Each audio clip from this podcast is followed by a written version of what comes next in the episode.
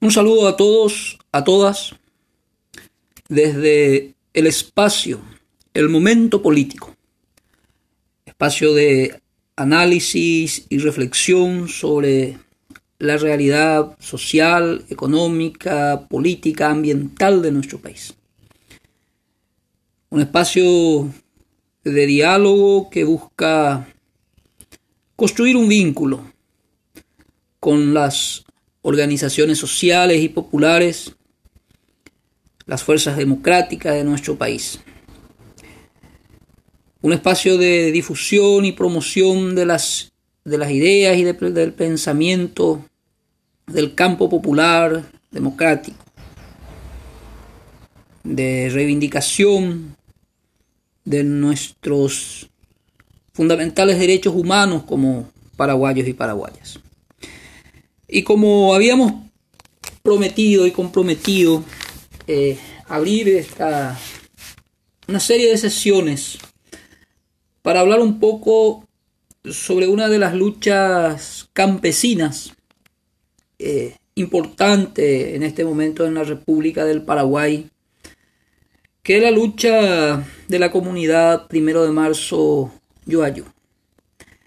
Así la espacio y ya, ya recorre la historia de esta lucha, ya que los antecedentes que, mueven la historia que guarda esta lucha es de trascendental importancia para el Paraguay. La lucha de la comunidad primero de marzo Yoayú, ubicada en el distrito de Uirarobaná, departamento de Canindeyú, sobre unas tierras de 4.500 hectáreas aproximadamente, tierras públicas que en la época de la dictadura de Stroessner fue a parar en mano de los no sujetos de la reforma agraria, así como fueron a parar aproximadamente 8 millones de hectáreas de tierra en la en nuestro país. Eh, es importante señalar que las familias en la comunidad primero de marzo han estado en esta lucha patriótica, en esta lucha por la recuperación de la soberanía nacional, en este caso territorial, y por sobre todas las cosas intentando hacer una reparación histórica sobre una ofensa y una indignación que sufrió nuestro país en manos de quienes conducieron la, dictadura de Stroessner. Mientras oye torturar, de compatriota, oye apresar, oye perseguir, Oye, perseguí porque orecó ideas distintas, ideas democráticas, porque cuestionaban la entrega de la soberanía territorial, energética, porque cuestionaba los niveles de pobreza, eh, porque cuestionaba un régimen que prohibía las libertades públicas, la libertad de pensamiento, y eran perseguidos realmente en un nivel tremendamente criminal. 35 eh, años de terrorismo de Estado, que aún falta desmontar en muchos aspectos allá. Pero la lucha de la comunidad primero de marzo es un ejemplo realmente a seguir. Pero Maloicoa, Jaupala sea realmente Maloicoa y Hamay Shakuri, la empresa perfecta, sociedad anónima, opta oye apropia de 4.500 hectáreas de tierra, 5.000 hectáreas de tierra realmente, eh, en el año 1967. La comunidad, primero de marzo, viene haciendo gestiones en los medios de comunicación, eh, difundiendo estas ideas, estos criterios pero por sobre todas las cosas las instituciones. Está en el INDER, las gestiones, las documentaciones que demuestran claramente que esas tierras han sido otorgadas a la empresa Perfecta Sociedad Anónima en forma ilícita, en forma fraudulenta. Hay un proyecto de ley de expropiación en la Cámara de Senadores, pero al mismo tiempo están las denuncias sobre tierras malavidas.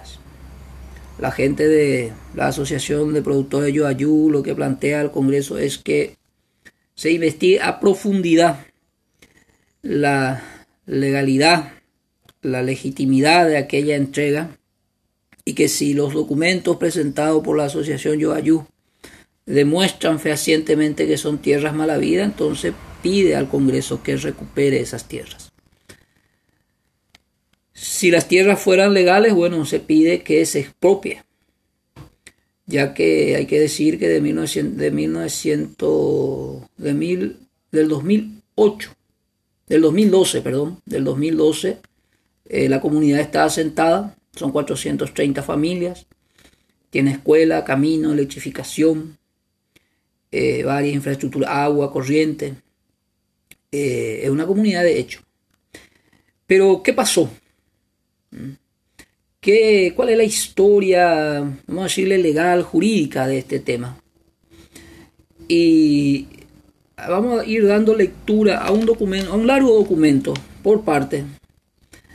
Eh, primera parte, un poco relatar los hechos ocurridos en aquel 1967, cuando el Consejo del Instituto de Bienestar Rural, IBR, por resolución 1206 de fecha 4 de octubre de 1967, resolvió aceptar la oferta de la firma Perfecta Sociedad Anónima en el sentido de adjudicar la misma un avión ZP PDU marca Meta Sokol L403 serie 150901 a cambio de 5.000 hectáreas de tierras fiscales a ser ubicadas en las zonas de reserva F.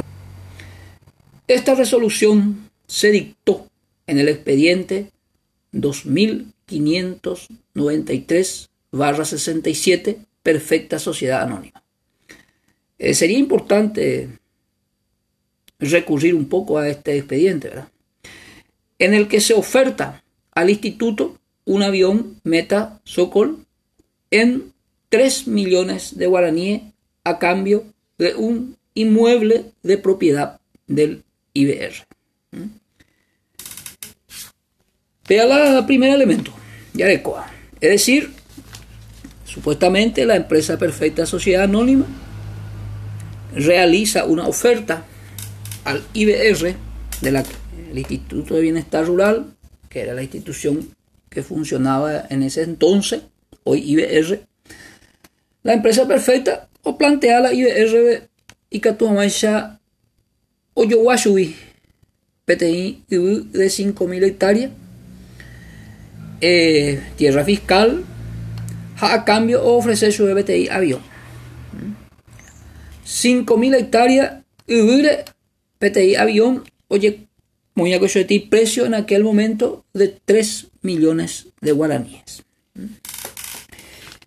En el año 1969, el Consejo del Instituto de Bienestar Rural, por resolución número 668 de fecha 11 de junio de 1969, resolvió adjudicar a la firma Perfecta Sociedad Anónima 4.499 hectáreas, 3.257 metros cuadrados, 3.078 centímetros cuadrados eh, de superficie de tierras fiscales situada en la Reserva F Alto Paraná, debiendo la referida firma transferir al instituto el avión de su propiedad conforme a la resolución 1206 de fecha 4 de octubre de 1967.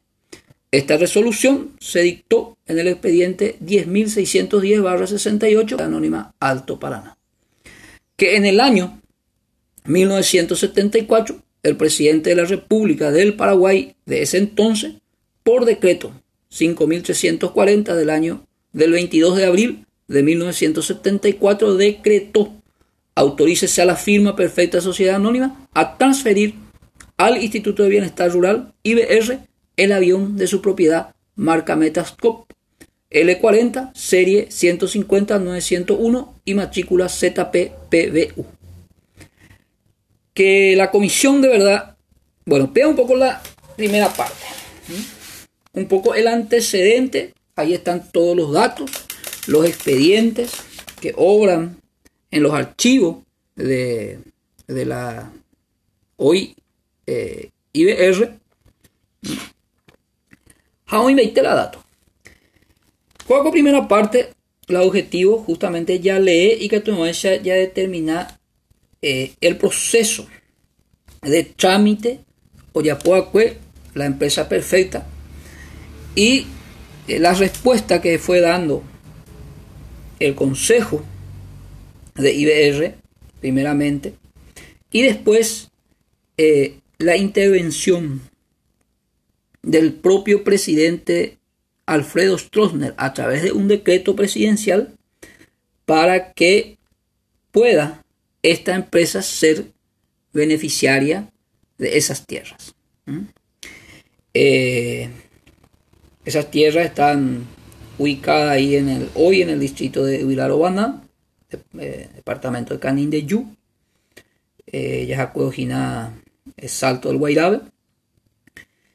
Ha, la sea con proceso coabeja es justamente si este antecedente administrativo que realizó el IBR para concretar esta, esta permuta, este cambio, eh, fue legal o no fue legal. Estaba enmarcado dentro de las normas jurídicas eh, de aquel entonces para que eh, o sea el IBR tenía las atribuciones legales del Estatuto Agrario, de la Constitución Nacional de esa época, para realizar esta, esta operación. Upea la nyembosa yusea yahao. Yasa yusea yahao upea. Y tu ya, ya toma yahao conciencia ya. Para la Asociación de Productores Yoayú, este hecho, eh, este procedimiento administrativo fue ilegal. No se ajustó a las normas jurídicas vigentes.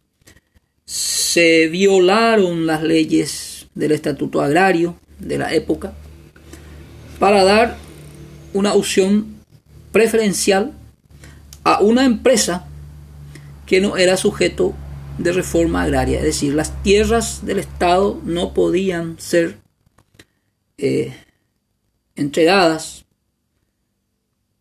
a una empresa y es lo que el documento va a ir eh, demostrándonos.